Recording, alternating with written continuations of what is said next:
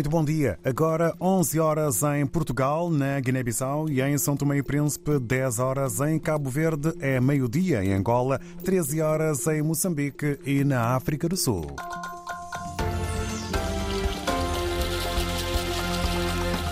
As notícias com João Pereira da Silva. A petrolífera francesa Total Energia enfrenta uma crise de financiamento que poderá adiar a retoma do projeto em Cabo Delgado, previsto para setembro deste ano. Gael Castro. De acordo com o Africa Intelligence, a equipa de gestão da petrolífera francesa está a ter problemas com o financiamento de dois comboios de liquefação de gás que estão a ser construídos na fábrica de Afungi, na província de Cabo Delgado.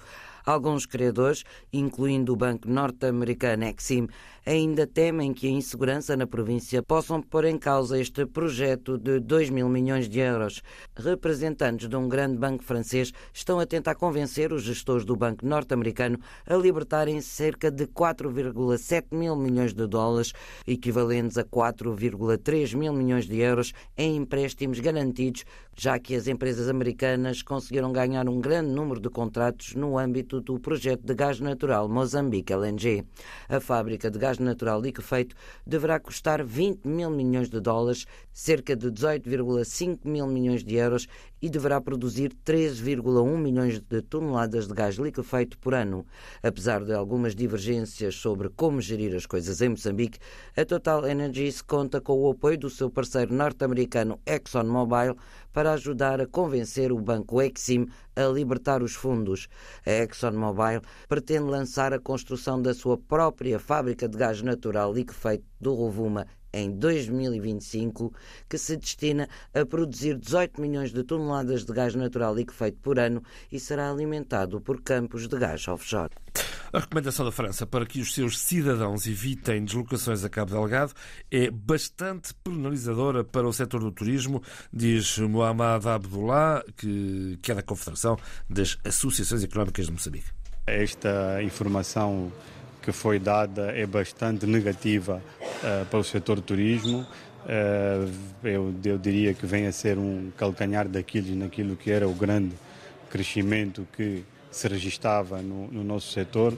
A partir do momento em que um país como a França dá este tipo uh, de indicação e tendo em conta os projetos que o próprio que as empresas desse país têm a desenvolver naquele naquele polo do país é, é preocupante. Eh, as preocupações dos empresários ligados ao turismo relativamente à situação no norte de Moçambique. É apresentado hoje na Cidade da Praia o plano de ação para o reforço das competências da sociedade civil, isto no seguimento e controlo das contas públicas. Trata-se de mais um projeto do Programa de Reforço dos Sistemas de Gestão das Finanças Públicas e Fiscalização Orçamental nos PALOP e Timor-Leste. Ricardo Godinho Gomes, gestor do projeto financiado pela União Europeia e executado pelo PNUD, sublinha que todas as atividades estão em linha com as metas do Plano de Desenvolvimento Sustentável de Cabo Verde. Não estou muito surpreendido com os eixos que foram priorizados pelos atores em Cabo Verde. Os participantes focaram o portal de transparência para procurar tê-lo disponibilizado com o quanto antes. Mas não apenas essa questão. Por exemplo, as organizações da sociedade civil focaram muito a sua capacitação para poderem começar a trabalhar no domínio do seguimento das despesas públicas de forma mais consequente. Ricardo Vinho Gomes. São Tomé e Príncipe superou o recorde de entrada de 35 mil turistas em 2023. Metade são provenientes de Portugal. 35.817 turistas. Esse é o nosso número de 2023 e é o nosso topo máximo, um número que nós nunca atingimos na história do turismo em São Tomé e Príncipe. Nós temos eh, Portugal apresentou-nos uh, para o ano 2023 16.469 turistas. A Alemanha apresentou-nos 2.408. Uh, Estados Unidos e França. Estados Unidos com 2.328 e França com 1.896. Magda Lopes, diretora do Desenvolvimento Turístico de São Tomé, lembra que subsistem desafios a ultrapassar. É verdade que nós ainda temos alguma dificuldade uh, em serviços. É verdade que nós não dispomos uh, de, de ofertas necessárias para que o turista realmente no nosso território possa consumir e dessa forma, quanto maior o consumo, maior é a receita. Mais de 35 mil turistas visitaram São Tomé e Príncipe em 2023, o maior número de sempre.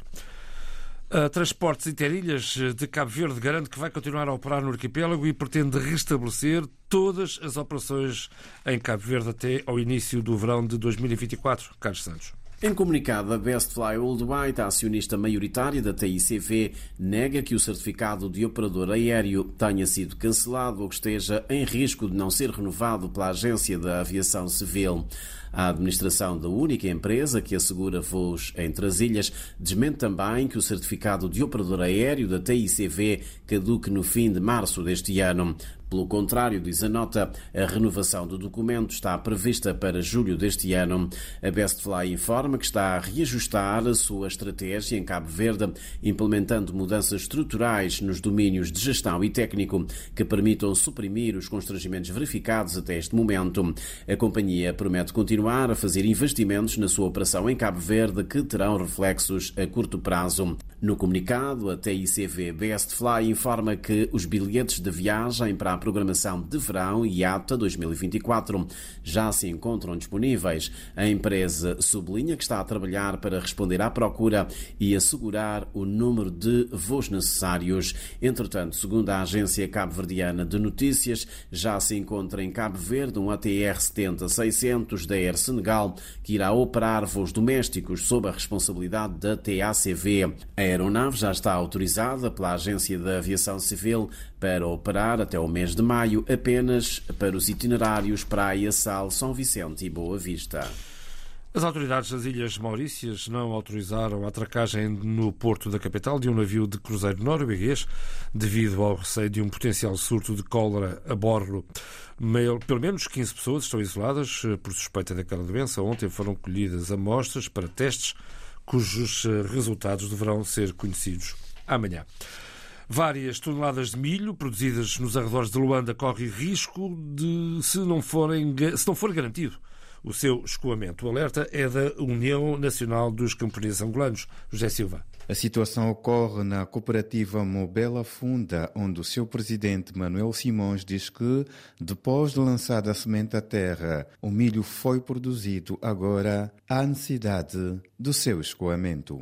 Nós temos 390 hectares produzidos com milho e pedimos a quem de direito um apoio para o escoamento, porque estamos numa fase de colheita, mas nós não sabemos a quem a gente vai vender, como a gente vai vender, de que forma será vendido. Não temos transporte, não temos boas vias de acesso, porque muitas das vezes temos que usar moto, trator, alugar por aí e não tem dado certo, tem sido muita despesa. Tudo acontece numa altura em que o governo angolano procura cumprir as metas de aumento da produção de cereais e reduzir as importações, mas os produtores continuam a enfrentar várias dificuldades para garantir a autossuficiência alimentar. Os associados dessa mesma cooperativa ultimamente dependem de mim. Eles precisam trabalhar e não têm como. Eu tenho um trator velho, já velhinho mesmo, mas tem dado jeito a alguma coisa. que é que tem feito esses hectares todos? Vou em cada um desses associados, faço dois, três, quatro hectares, dependentemente do terreno de cada um,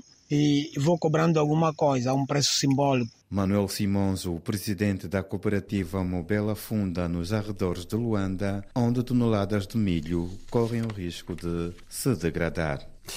Os pedidos de despejo aumentaram 17% no ano passado, em Portugal.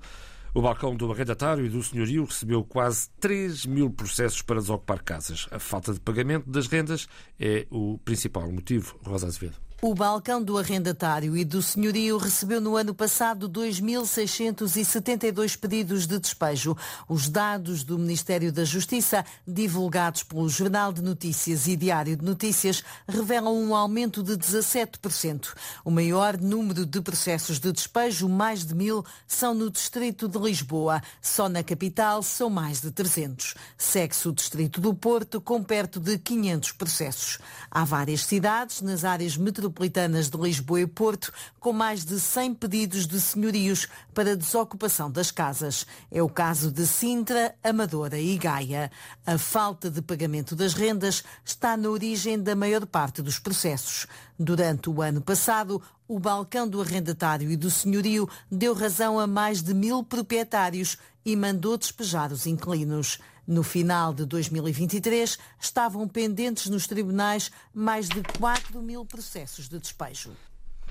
Há cada vez mais inquilinos a serem obrigados a sair de casa em Portugal, muitos deles por não pagarem as rendas aos senhorios. Esta nota ainda. O cineasta guineense Sana Nawada uh, estreou este fim de semana em Bissau a sua nova longa-metragem, cujo nome se chama Nome.